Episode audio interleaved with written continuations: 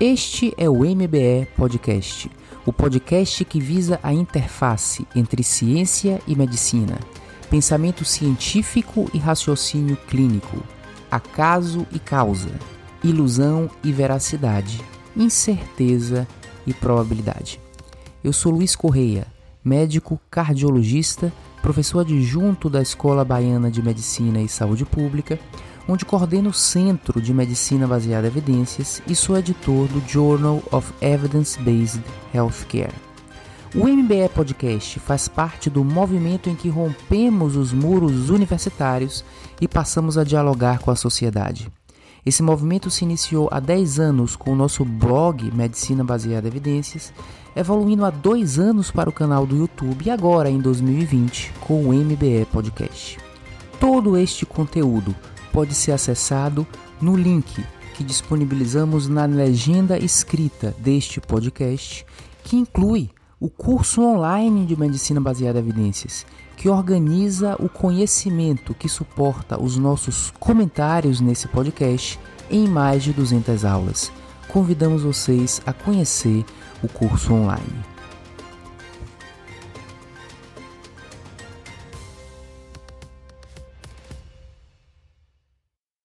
Iniciamos hoje a nossa quarta temporada, uma temporada caracterizada por episódios quinzenais que abordam um único assunto com profundidade. Esses episódios poderão ser intercalados eventualmente por episódios bônus que falam de assuntos diversos. E o episódio de hoje é intitulado O que você pode saber sobre análise de subgrupo que quase ninguém sabe. Ou seja, como pensar cientificamente a respeito de análise de subgrupo de ensaios clínicos randomizados. Análise de subgrupo é algo altamente valorizado em ensaios clínicos randomizados, sob a premissa de que pacientes são diferentes entre si e é importante individualizar os resultados. Dessa forma, a análise de subgrupos está presente em 70% dos ensaios clínicos randomizados de fase 3. E 31% desses ensaios clínicos tiram conclusões especiais a partir das análises de subgrupo. No entanto, essa valorização da análise de subgrupos é altamente equivocada. E eu colocarei aqui três motivos desse equívoco. Primeiro, as pessoas não são diferentes assim entre si, pois interação biológica é um fenômeno raro e isso dá suporte ao princípio da complacência. Segundo, análise de subgrupo possui alto risco de erro aleatório.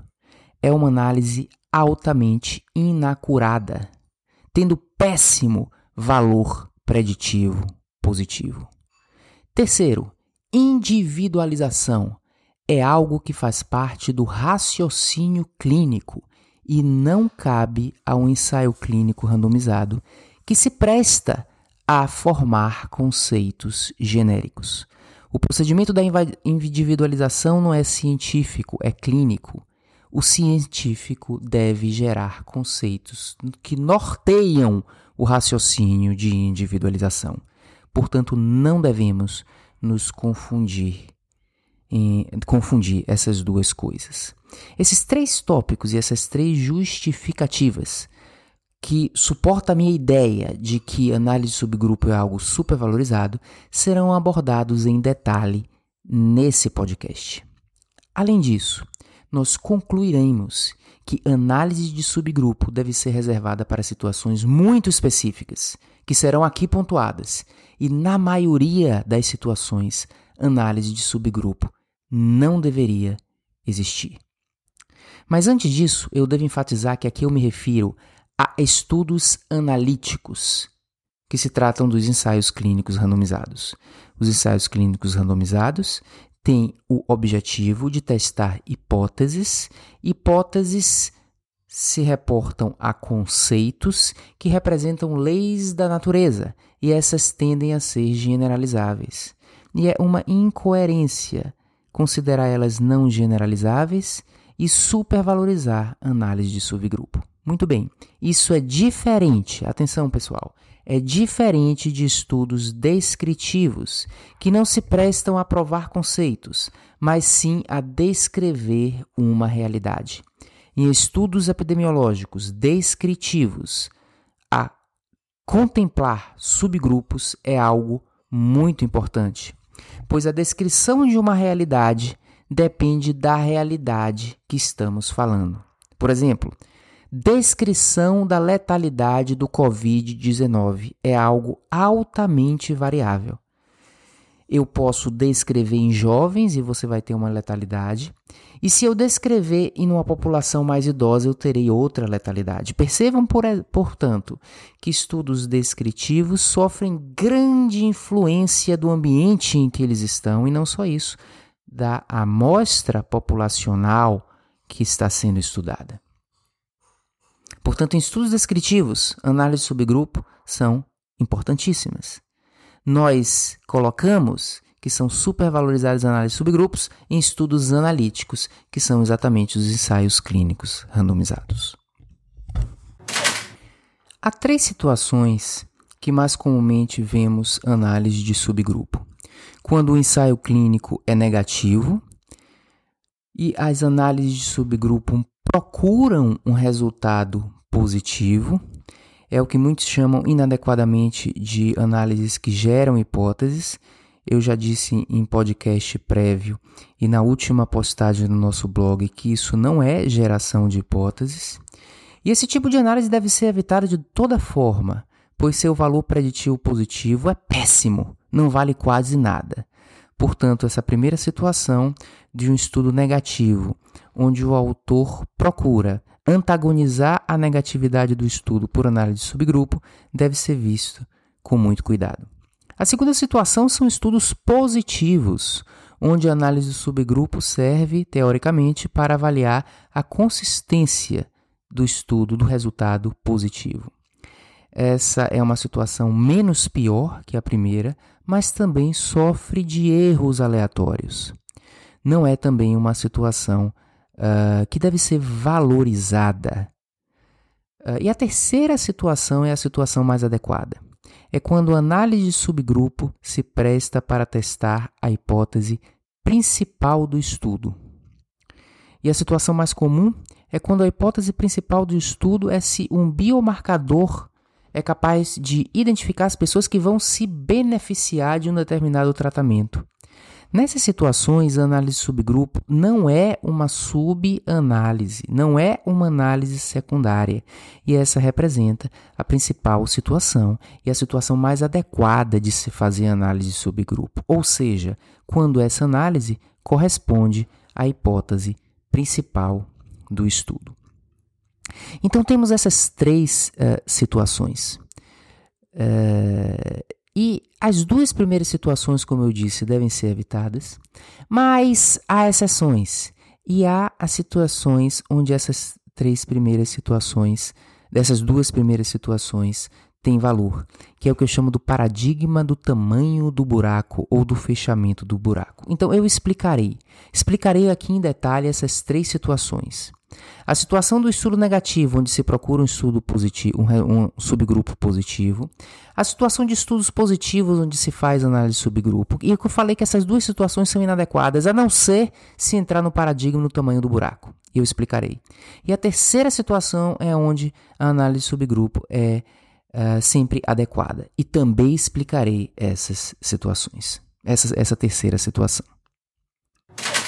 Mas antes de falar essas três situações, eu preciso chamar a atenção do seguinte: a análise estatística adequada para o teste de subgrupo é a análise de interação. Significa modificação de efeito. Se ao mudar o subgrupo, o efeito do tratamento muda. Essa análise de interação, ela na realidade está comparando um subgrupo com outro. Vamos supor que eu esteja avaliando uma análise de subgrupo por sexo. O valor de P da interação está avaliando se a mudança do sexo de homem para mulher ou de mulher para homem modifica o efeito do tratamento no desfecho. Isso é análise de interação. Então, na realidade, é uma análise que avalia conjuntamente o efeito no homem, o efeito na mulher e está comparando os dois efeitos. Portanto, essa é a análise estatística ideal. Não achem que análise de subgrupo significa olhar se há significância estatística dentro do subgrupo, ou seja, se tratamento é melhor do que placebo dentro de um determinado subgrupo de mulher e separadamente avaliar se tratamento é melhor do que placebo dentro do subgrupo de homem. Essa não é a abordagem adequada, porque a abordagem adequada é comparar o efeito do tratamento em homem versus mulheres. Portanto, o valor de P deve ser o valor de P da análise de interação. Nem todas as análises de subgrupos utilizam corretamente o valor de P da interação. Muitas vezes os indivíduos tentam analisar a significância estatística dentro de cada subgrupo. Isso é inadequado. O valor de P da interação é o que avalia modificação de efeito. Segundo ponto muito importante: quando a gente fala em interação, a gente está falando em mudança do risco relativo. Ou seja, o conceito científico e o verdadeiro efeito de um tratamento é representado pelo risco relativo do tratamento versus não tratamento, ou do tratamento A versus o tratamento B ok? Portanto, análise de subgrupo em relação à eficácia deve utilizar risco relativo, ou hazard ratio, ou odds ratio, ou seja, medidas relativas e não medidas absolutas, porque medidas absolutas sempre sofrerão efeito de subgrupo. É claro que o indivíduo com risco muito alto de morte vai ter uma redução absoluta de morte maior do que o indivíduo com risco muito baixo de morte. Portanto, não há sentido em análise de subgrupo por redução absoluta do risco. A análise de subgrupo deve testar a propriedade intrínseca do tratamento, que é a, a, descrita pelas medidas de associação relativas. Portanto, estatisticamente, análise subgrupo deve ser feita pelo valor de perda da interação. E segundo, a interação no que se refere ao risco relativo de um subgrupo comparado ao outro subgrupo. Vamos voltar então agora às três situações. A primeira situação é aquela situação de que o estudo é negativo e os autores começam a procurar quase que desesperadamente, porque eles têm aversão ao estudo negativo. Eles começam a procurar algum subgrupo positivo para trazer uma sensação de spin, ou seja, uma negação do resultado principal de seu próprio estudo. Observe que na minha fala, filosoficamente ou em filosofia da ciência, eu já estou rejeitando essa atitude. Mas eu preciso, eu posso utilizar outros argumentos de rejeição além da filosofia da ciência. E o argumento é de rejeição disso é que esse subgrupo positivo em um estudo negativo é um resultado com alto risco de erro aleatório. Erro aleatório tipo 1, ou seja, afirmar algo que é falso. Rejeitar a hipótese nula quando ela é verdadeira. Por que esse tipo de análise do subgrupo positivo no estudo negativo tem alto risco de erro aleatório? Primeiro, subgrupo é um grupo pequeno, sem poder estatístico. E quando nós não temos poder estatístico, aumenta a imprecisão da observação e mentiras aparecem com mais frequência. Portanto, aumenta erro tipo 1. Falta de poder estatístico aumenta erro tipo 1. E o pior, para análise de interação você precisa de mais poder estatístico do que análise tradicional, estatística tradicional. Portanto, é mais grave ainda o fato de você estar com um subgrupo, um grupo pequeno, cujo tamanho amostral não foi dimensionado para testar aquela questão. Segundo ponto, que aumenta o erro aleatório, o problema das múltiplas comparações. Nós sabemos que análise de subgrupo, mesmo aquelas pré-determinadas, são numerosas. Numerosas significa mais que uma análise de subgrupo. E a cada nova análise de subgrupo que a gente faz, o problema dos múltiplos testes nos traz, nos traz uma probabilidade maior de nós estarmos cometendo o erro tipo 1. Observe, se a gente fizer uma única análise de subgrupo e afirmarmos significância estatística com P de 005, ou seja, com P de 0049, ok? A probabilidade de encontrar aquela diferença com a hipótese nula sendo verdadeira é 5%. Ou seja, a probabilidade de cometer esse erro é de 5%. Mas se fazemos 10 análises, a probabilidade de cometer esse erro em alguma das análises não é 5%, é 40%. E isso é basicamente uma fórmula, uma fórmula que avalia, uma fórmula que é 1 igual a, abre, desculpa, 1 menos, abre parêntese, 1 menos o alfa, 005, elevado ao número de comparações. Isso aí nos traz a probabilidade de algum resultado positivo em alguma das comparações. Então, mesmo que cada comparação tenha 5% de alfa, ok? Tenha 5% de probabilidade de estar afirmando algo quando a hipótese nula é verdadeira, a probabilidade de alguma dessas 10 comparações é 40%.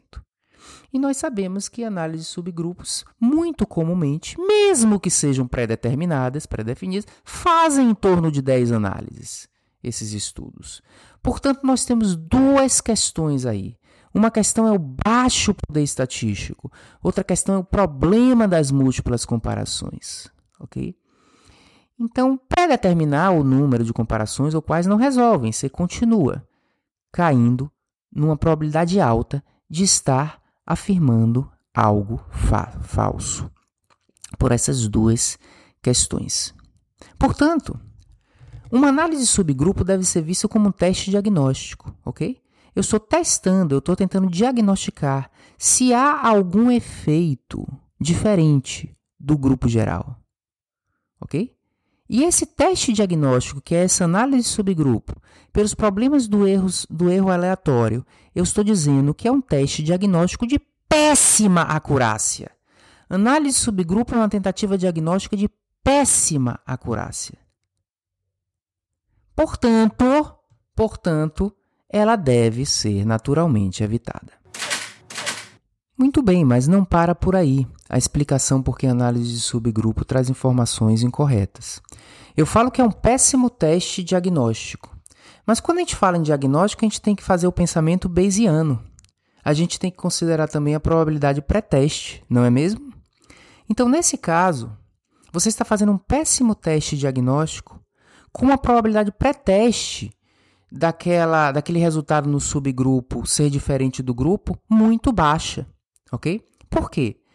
Porque o resultado do estudo foi um resultado negativo. Ele reduziu substancialmente a probabilidade daquele fenômeno ser verdadeiro no todo, inclusive em cada subgrupo que existe como parte do todo.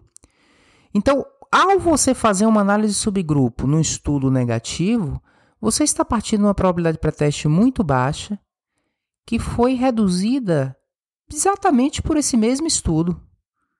Então, o estudo como um todo mostra que o conceito não é verdadeiro, reduz lá para baixo a probabilidade pré-teste. Aí você faz uma análise de subgrupo de péssima acurácia. Se ela dá positiva, você tem o quê? Você tem uma probabilidade pré-teste baixa e um teste péssimo, que tem uma razão de probabilidade positiva muito ruim e que não vai conseguir moldar para mais essa probabilidade pré-teste. Resultado: análise de subgrupo positivo em estudo negativo por culpa da probabilidade pré-teste e por culpa que a análise subgrupo sofre muito de erro aleatório, ela terá péssimo valor preditivo positivo. Ok? Então, por que fazer algo? E ainda chamar que você está sugerindo um, um, dizer que você está sugerindo algo positivo, se esse valor preditivo positivo é muito ruim. Não tem sentido, não deve ser feito. Eu já mencionei também que é bobagem dizer que isso é gerador de hipótese. Análises, subanálises não geram hipóteses, análises empíricas não geram hipóteses, hipóteses são geradas antes da análise, dentro do paradigma hipotético dedutivo. O que análises fazem é moldar hipótese, e essa não molda nada. A probabilidade pré-teste é baixa e ela não consegue aumentar muito, porque é um teste inacurado. Por isso que eu lhes provoco. Quantas análises de subgrupo positivas em estudos negativos vocês se lembram que vingaram depois em estudos subsequentes? É difícil se lembrar, né? Geralmente não vinga. Serve basicamente para os autores que têm aversão ao resultado negativo tentarem positivar anti-cientificamente os seus estudos. Mas existem exceções. E a exceção, a futilidade da análise de subgrupo nessa situação vem do paradigma do tamanho do buraco. E eu explicarei. Essa é uma situação onde se justifica a análise de subgrupo.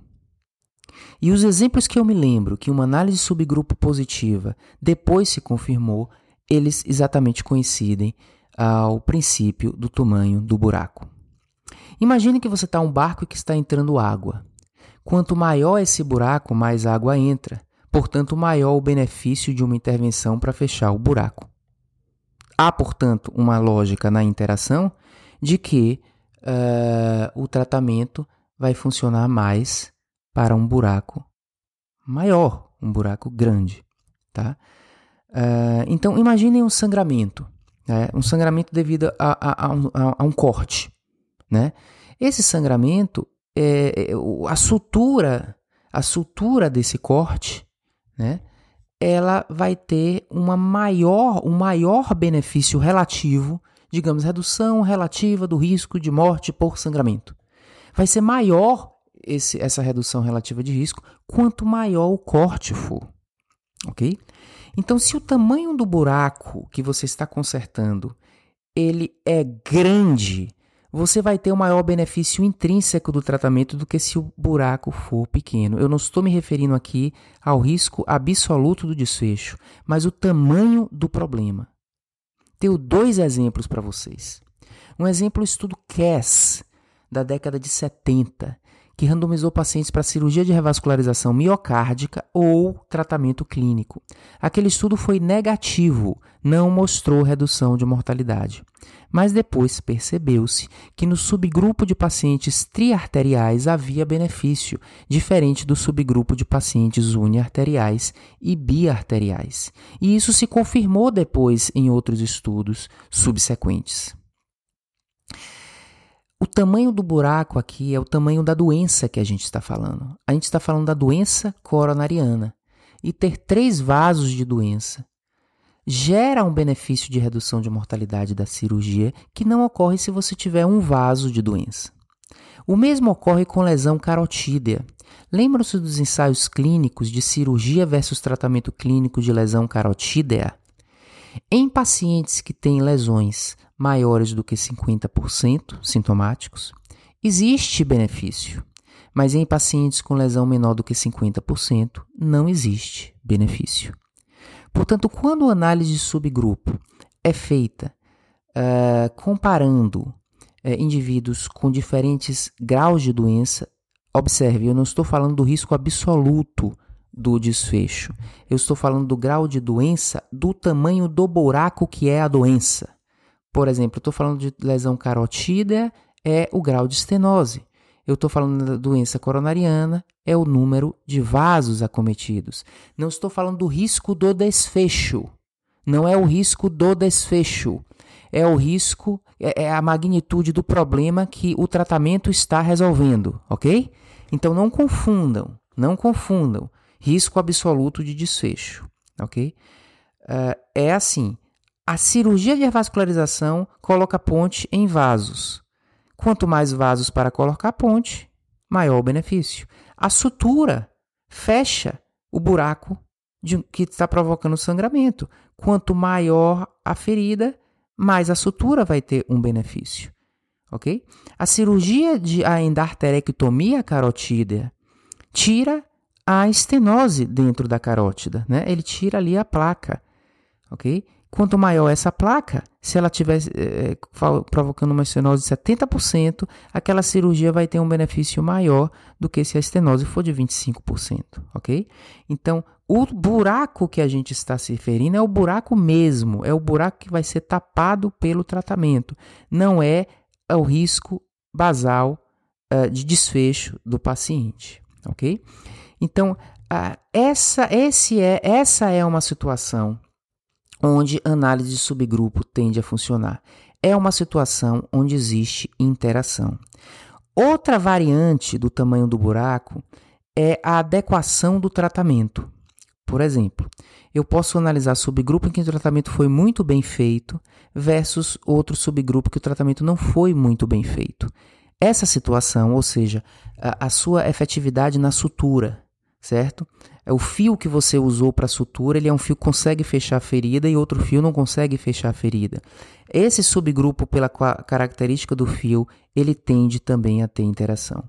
Ah, e a, bo, o bom exemplo é a análise de subgrupo por tempo de dor precordial quando a gente faz uma trombólise. Ou seja, pacientes que chegam com duas horas de trombólise duas horas de dor e fazem uma trombólise, eles se beneficiam mais em termos de redução relativa do risco do que os pacientes que chegam com seis horas de dor e faz a trombólise. Tanto para reperfusão coronária de infarto do miocárdio como para de AVC existe essa interação, ou seja, quanto mais cedo chega o paciente, mais adequado está sendo feito o tratamento. Um tratamento de reperfusão ele é mais adequado quanto mais precoce, então é um tratamento mais adequado. Então, quanto mais adequado o tratamento, ou seja, o fio da sutura, o, a, o PET que você está é, fechando um buraco, quanto mais adequado, naturalmente, é, mais benefício vai existir. Então, o princípio do tamanho do buraco é, representa situações em que essas análises de subgrupo devem ser feitas. Tá? O estudo é negativo e eu vou avaliar se pelo tamanho do buraco que eu estou consertando pode haver alguma sub subjetividade, porque nessas situações você tem mais probabilidade da coisa ser verdadeira. O estudo Courage foi um estudo que randomizou pacientes com doença estável para angioplastia versus tratamento clínico e foi negativo. Ele não demonstrou benefício. O estudo Courage fez análise de subgrupo sobre a respeito do tamanho do buraco. Análise de subgrupo por número de vasos, se o paciente foi tri, bi ou uniarterial, não mostrou diferença. E análise de subgrupo por tamanho da isquemia moderada severa ou isquemia eh, leve também não mostrou diferença. Essa isquemia tem relação com o grau da doença coronariana, assim como o número de vasos tem relação com a doença coronariana que você está consertando com a angioplastia. Então, no estudo CORE, essa análise sobre grupo em particular não mostrou interação e foi importante para reforçar a consistência do resultado negativo do estudo, independente uh, da gravidade da doença coronariana que está sendo tratada por esse procedimento de revascularização. Em resumo, em estudos negativos não deve existir análise de subgrupo, a não ser que seja pelo princípio do tamanho do buraco. E aí, nesse caso, gente, é apenas uma análise de subgrupo você vai usar apenas uma variável que vai dividir o grupo em dois pela gravidade do buraco. E, portanto, é uma única análise e você não vai ter o problema das múltiplas comparações. Nestas situações do tamanho do buraco, existe uma probabilidade grande de que o efeito no subgrupo do buraco grande seja de tamanho valor que é um efeito que supere o efeito no grupo geral. E nessa situação, você tem, portanto, mais poder estatístico, porque o efeito é maior naquele subgrupo. Então você não tem o problema das múltiplas comparações, porque é uma única análise. E nessa situação, o tamanho do efeito é tão grande que dá mais poder estatístico. Portanto, a análise é mais acurada. Além disso, pelo princípio do tamanho do buraco, existe mais probabilidade pré-teste de que isso funcione. Então, esse tipo de análise aí terá melhor valor preditivo positivo. E ela, então, é a exceção onde se justifica fazer. Não é isso que geralmente é feito. Normalmente é feito situações que não se referem ao tamanho do buraco e muitos testes são feitos. Por exemplo, o estudo Isquímia foi um estudo negativo e publicado recentemente no Circulation, uma análise subgrupo, um subgrupo pequenininho que não é o tamanho do buraco da doença coronariana. Na verdade, ele foi um subgrupo se o paciente tinha ou não tinha insuficiência cardíaca. E isso foi nem, nem significativa foi, mas os autores acabam concluindo de uma maneira inadequada que aquilo ali está gerando hipótese. Então isso é inadequado. Já a análise subgrupo do Courage por número de vasos ou grau de isquemia foi uma análise adequada e que reforçou o resultado do Courage. Vamos agora à segunda situação, que é a situação do estudo ser positivo e você vai analisar os subgrupos teoricamente para analisar a consistência daquela positividade. Aí você vê, puxa, veja aqui que não há interação. Significa que em todos os subgrupos o, o, o resultado é o mesmo, ou seja, o tratamento funciona. Ah, bem, isso aí também é problemático, porque os subgrupos têm pequeno tamanho amostral. Tendo um pequeno tamanho amostral, você pode estar sofrendo do erro tipo 2. Agora o problema é o erro tipo 2. Ou seja, você não encontrar uma interação que existe. Ok? Então, pela, pelo baixo poder estatístico, você pode estar não mostrando interação e sugerindo consistência. Ok? Então, também não é uma coisa que. que não é uma análise também acurada. E nós não precisamos dessa análise, pessoal, porque Uh, o conceito científico do grupo todo é um conceito que tende a prevalecer nos subgrupos e não precisa da evidência em cada subgrupo.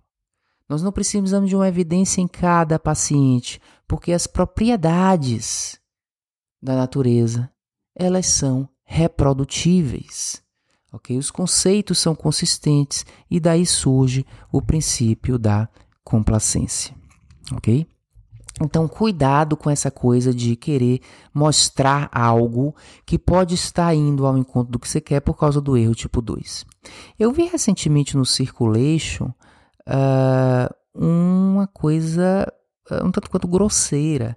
Uh, tem um estudo aí, é um estudo que comparou ticagrelol, dois antiagregantes plaquetários, né, ticagrelol e prasugrel uh, em síndromes coronarianas agudas.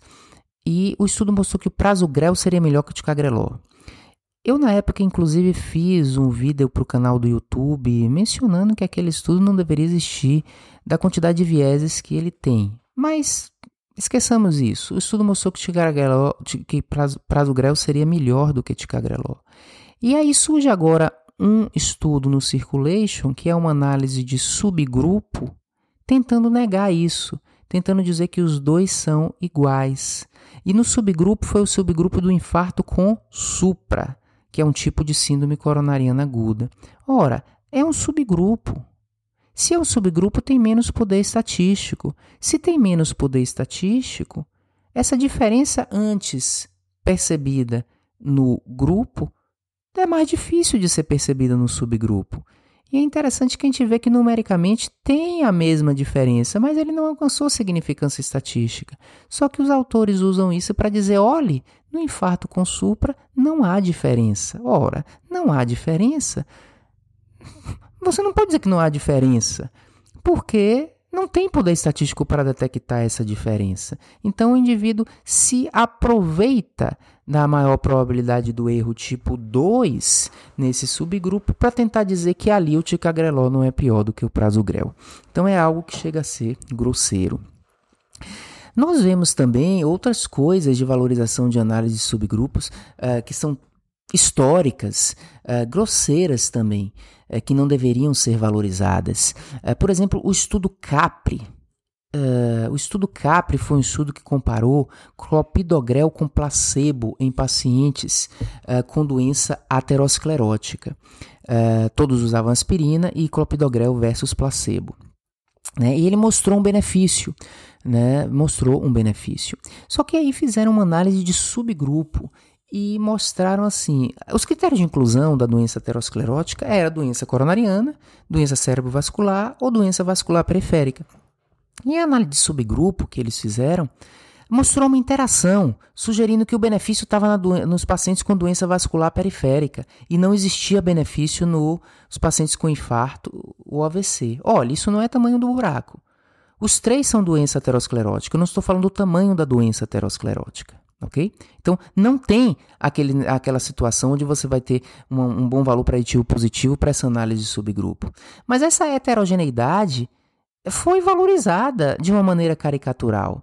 Observe que enquanto uh, o NICE, que é o órgão uh, da regulação do sistema de saúde uh, inglês, aprovou a situação do clopidogrel para pacientes com doença aterosclerótica, ou seja, não considerou essa análise de subgrupo, o órgão alemão só aprovou para pacientes com doença vascular periférica, valorizando essa análise de subgrupo, que inclusive não foi pré-determinada, ela foi pós-hoc sem entender que o princípio de interação é um fenômeno raro e que essa análise de subgrupo tem baixo valor preditivo positivo e o que vale é o conceito, o conceito geral, que em pacientes com doença aterosclerótica o clopidogrel agregaria valor. Não estou propondo que o clopidogrel seja sempre usado em doença aterosclerótica, mas eu estou só mencionando como um órgão regulador faz a análise certa e o outro órgão faz a análise valorizando inadequadamente esse subgrupo.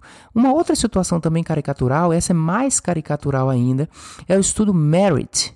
O estudo Merit foi um estudo que randomizou 4 mil pacientes com insuficiência cardíaca para uh, metoprolol ou placebo.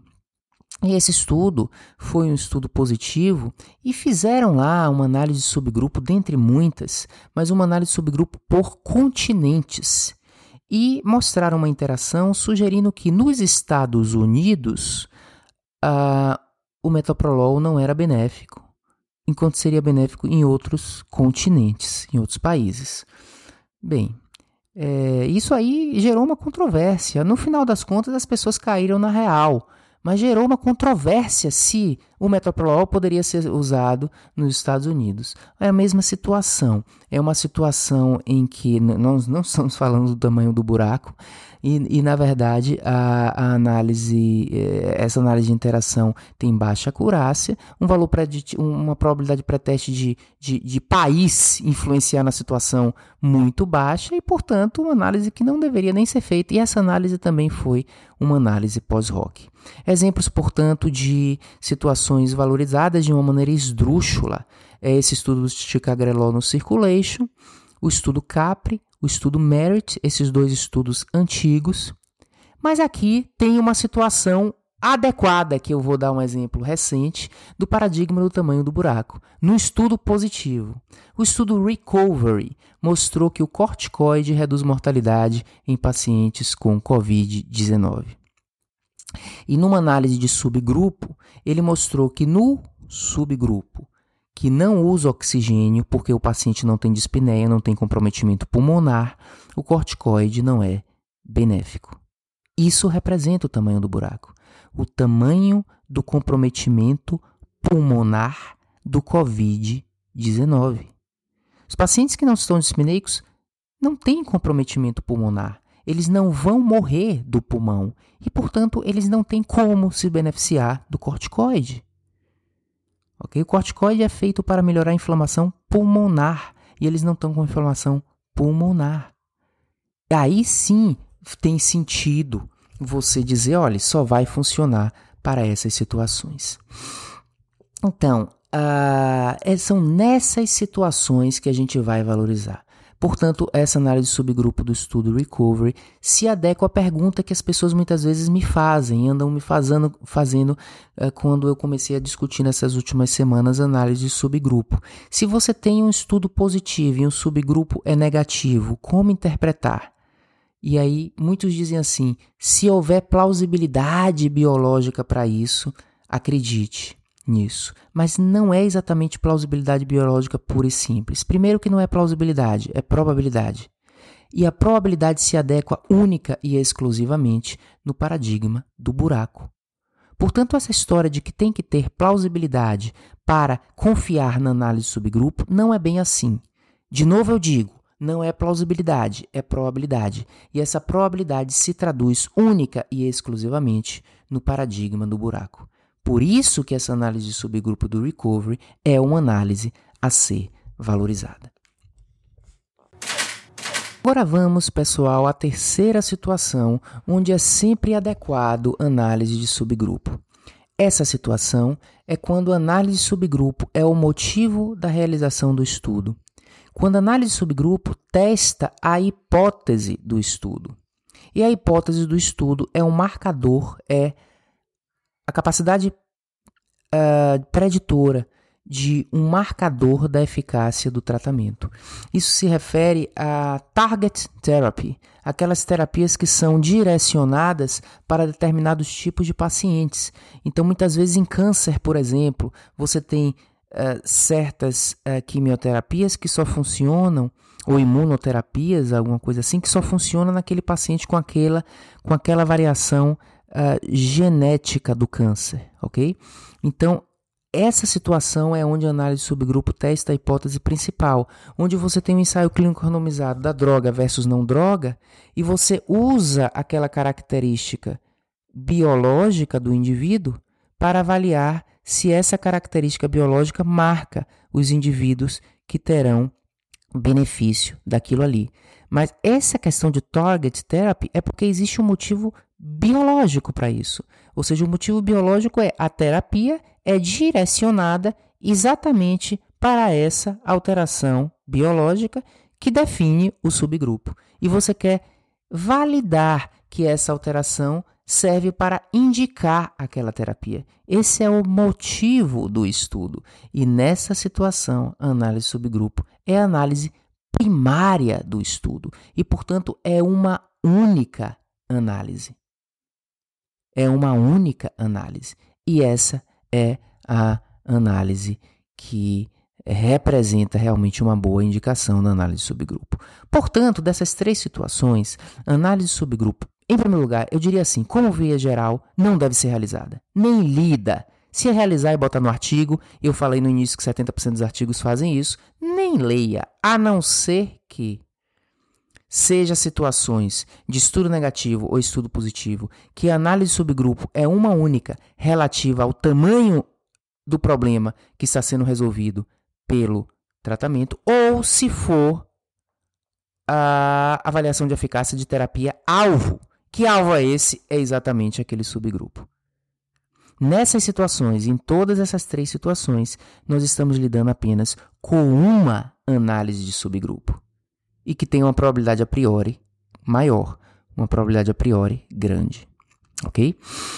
Então as pessoas dizem algumas regrinhas uh, inadequadas. Primeiro, análise de subgrupo deve ser pré-determinada para que seja um N pequeno. Olhe, não adianta você pré-determinar uma análise de subgrupo e pré-determinar 10 análises de subgrupo. Porque são 10 análises, aumenta muito a probabilidade do erro tipo 1. Além disso, são 10 análises com baixa probabilidade pré-teste. Então, essa história de dizer foi determinada a priori, como se você estivesse na base da elegância, é balela.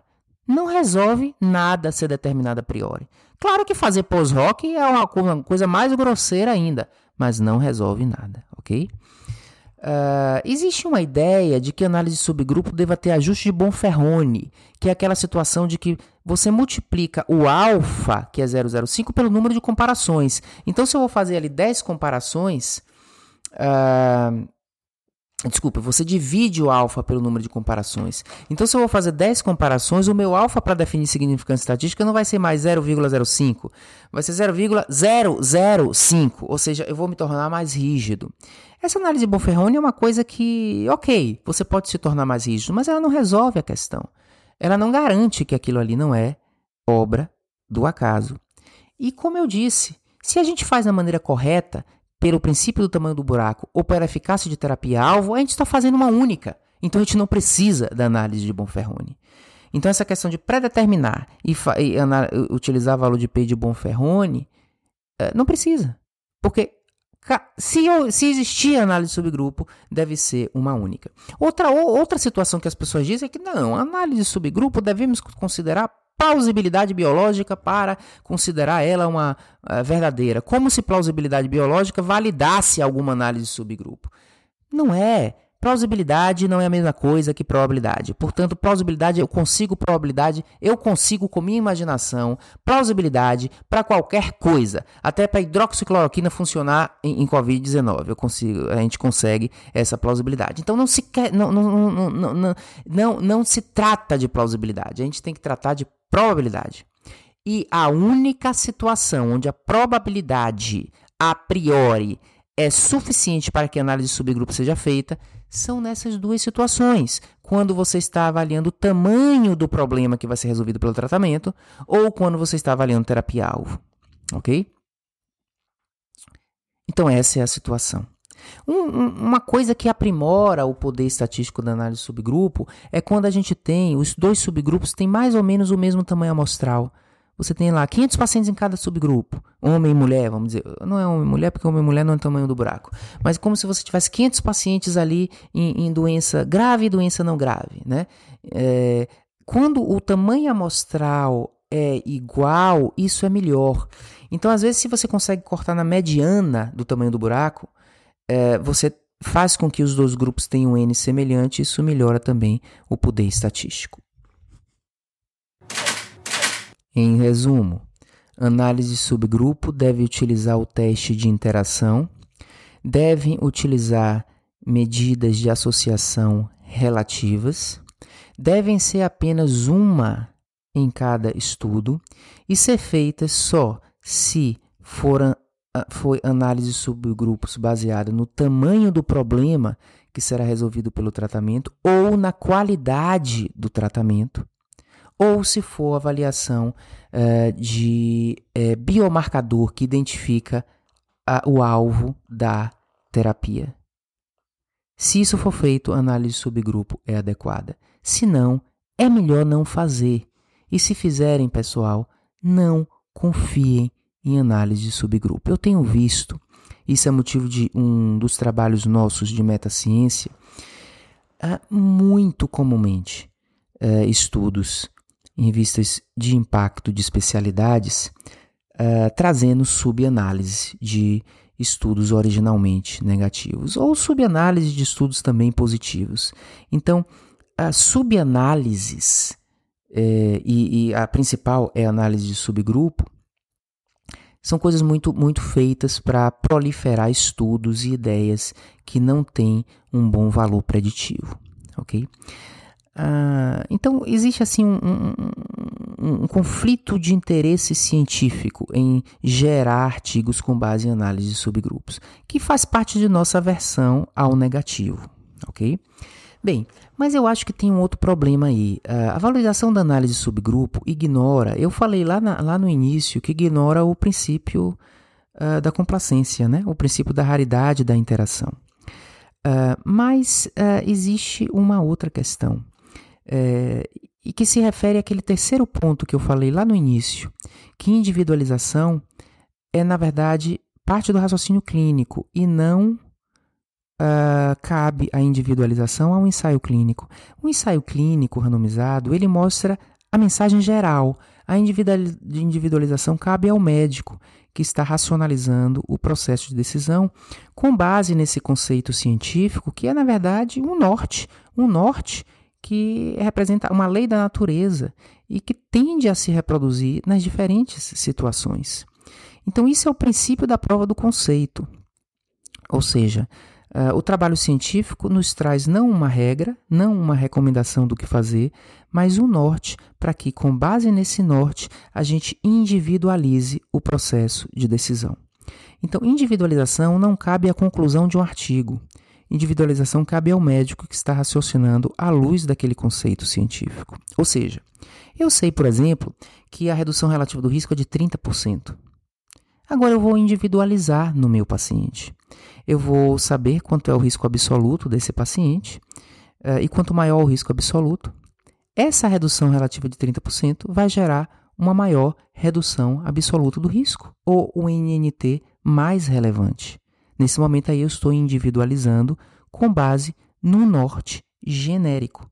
Portanto, observe que no princípio da prova do conceito, a informação científica é um conceito geral mas a individualização não cabe a eu ter um artigo para cada tipo de paciente. A individualização é do meu raciocínio clínico. E essa confusão de que a individualização cabe à ciência faz com que se valorize inadequadamente análise de subgrupo.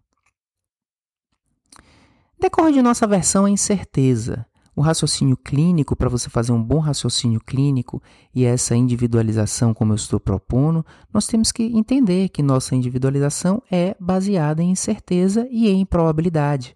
Mas a aversão à incerteza faz com que a gente deseje que tenha um artigo mágico me dizendo faça isso porque você está certo. Em medicina não tem decisão certa, só tem a melhor decisão, que é a mais probabilística. E como eu encontro essa probabilidade? Eu pego o conceito geral, a redução relativa do risco, aplico ao risco absoluto de meu paciente e eu vou ter a redução absoluta do risco, que é a probabilidade de ele, dele individualmente se beneficiar. Então, a gente precisa vencer essa barreira de aversão à incerteza.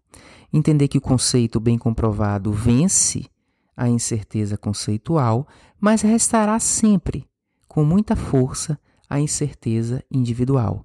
E com essa, a gente lida com raciocínio clínico, que leva em consideração as particularidades clínicas do paciente, que nos darão noção da magnitude do benefício absoluto que ele vai receber, também nos traz noção da magnitude do prejuízo clínico que esse paciente pode ter com sua conduta e leva também em consideração o raciocínio clínico os valores e preferências do paciente.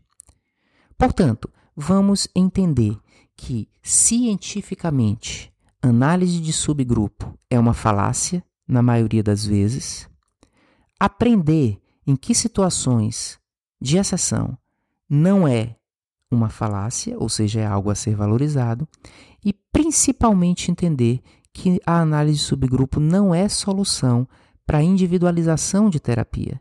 A individualização cabe ao raciocínio clínico. Tudo isso é mais do que metodologia científica. Tudo isso é medicina baseada em racionalidade. E assim nós concluímos o primeiro episódio da quarta temporada desse podcast.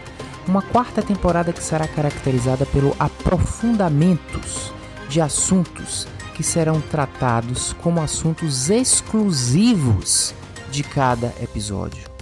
Esses episódios serão quinzenais e, eventualmente, haverá episódios bônus entre esses episódios principais. Essa é a nossa, será a nossa quarta temporada, que marcará episódios que podem ser consultados para estudos de assuntos específicos. E eu lembro que a base de toda a teorização do que a gente fala aqui está bem uh, organizado no nosso curso online de medicina baseada em evidências. Continue interagindo conosco nas redes sociais. Twitter é a rede que eu julgo melhor para esse tipo de interação. E passem a opinião de vocês, as provocações, as perguntas, as concordâncias e discordâncias. E avaliem o nosso uh, podcast. Elogiem se vocês gostaram. E critiquem se julgam pertinentes críticas. Só não nos ignorem. E até o próximo episódio. Beijo em todas e todos.